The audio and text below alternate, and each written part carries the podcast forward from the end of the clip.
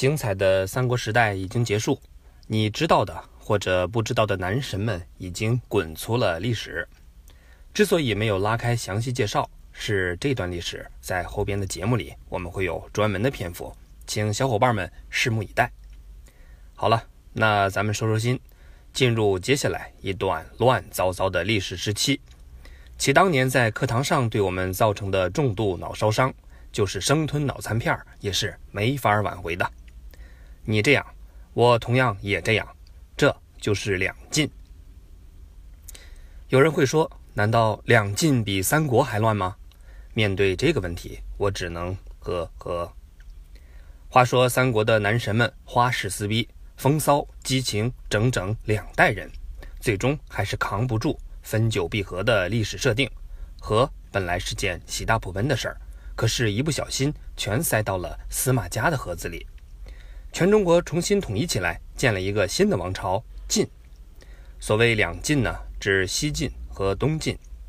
一开始，首都在洛阳，史称西晋。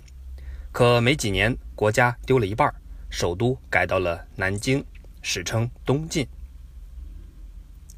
晋朝是中国最无厘头的一个朝代，它的特点是事儿逼、待机短、麻烦比谁都多，而且每个阶段都很闹心。从没消停过，五胡乱华更是 BOSS 级的信息量。所以说，历史是如此的无情，天下纷争，乱局丛生，根本没人顾及到它将产生的恶劣影响。好了，扯了半天，大家扶稳坐好，我们开车。首先呢，我们回到三国时代，曹操的牛逼想必不用我多说，但他在繁衍后代的时候跑偏了，只走了肾，却没有走心。结果就是子孙远不及自己，而且逐代出现了负增长。于是手下的马仔发自肺腑的笑了。这个人就是司马懿，一个听音乐会从来不敢坐前排的腹黑男。虽然说《空城计》是虚构的故事，但也说明司马懿老谋深算的人设不是假的。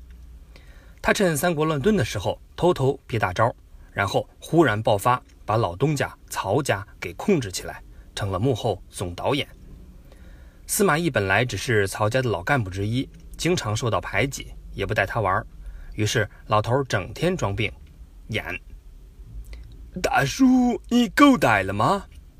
没，没歹，还能，还能活。有一天呢，趁别人都外出扫墓的时候，忽然跳起来夺取政权。操纵了曹家皇帝，这事儿叫高平陵之变。从此呢，司马懿家彻底抖起来了。司马懿死后，儿子们更加如狼似虎，不但把蜀汉东吴荡平，还干脆撕破脸，把曹家也撸了下来。所谓披锐方毛才及患，司马又将天下交，就是这个过程。自己当了皇帝，所以你说曹刘孙三家图了个啥？图了个啥？司马懿其中一个儿子司马昭，一见到曹家的皇位就流口水，甚至手滑弄死了一个小皇帝。这就是有名的司马昭之心，路人皆知。最后呢，他让自己的儿子司马炎当上了晋朝第一位皇帝。从此晋朝建立，别人家的王朝统一乱世，都妥妥的奔小康，提高 GDP。可是晋朝皇帝刚换了两代。又吧唧一声碎成了渣，原因不是别人，而是司马自家人杠上了。从头到尾，主要由八个司马亲戚参与动乱，这就是晋朝第一件烦心事儿——王八之乱。呃，sorry，八王之乱。封建帝国，一个人坐龙椅叫皇帝，一堆亲戚占着全国许多封地叫王。所以呢，封建的意思并不是迷信。而是封土建疆的意思，有没有长知识？有没有？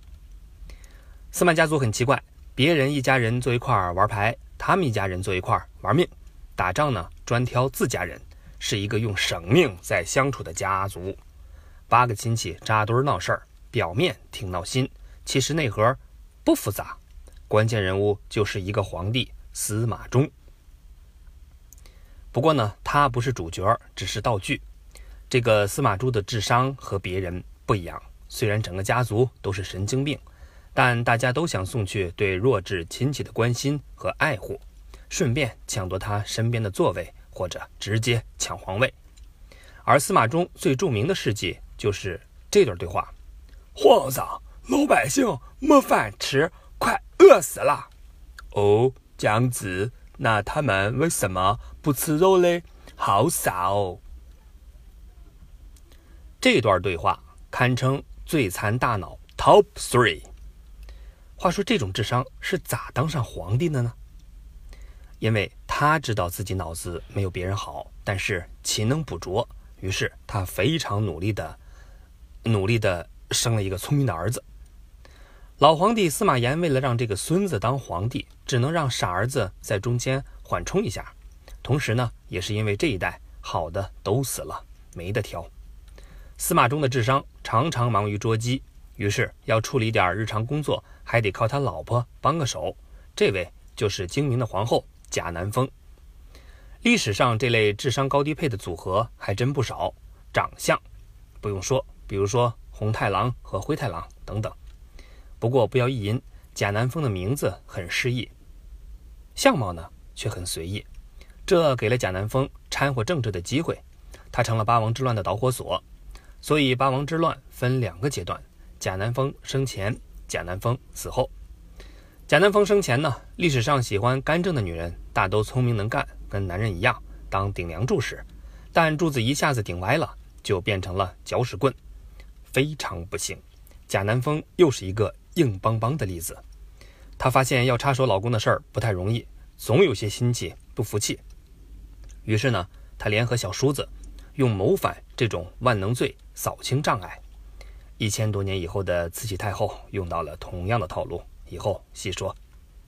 当然呢，扫清障碍之后，小叔子就成了新的障碍，于是故技重施，把小叔子当烟屁直接掐了。贾南风顺利干政，没多久呢，又表示不幸福。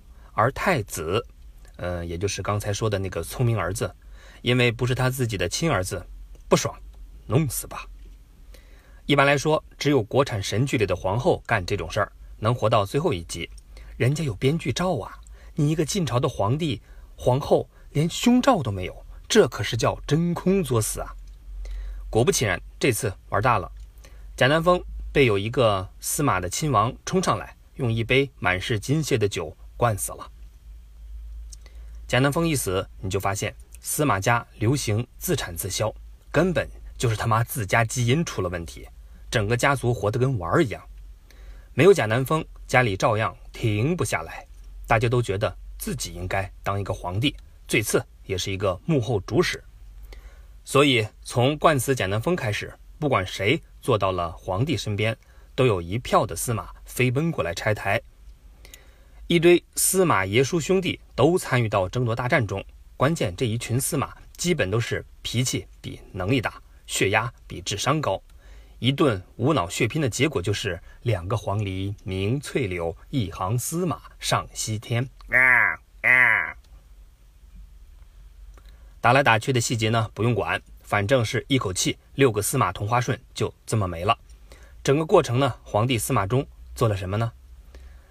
嗯，我打个比方吧，这就好比 NBA 球场上打的火热，你问我那个球做了什么？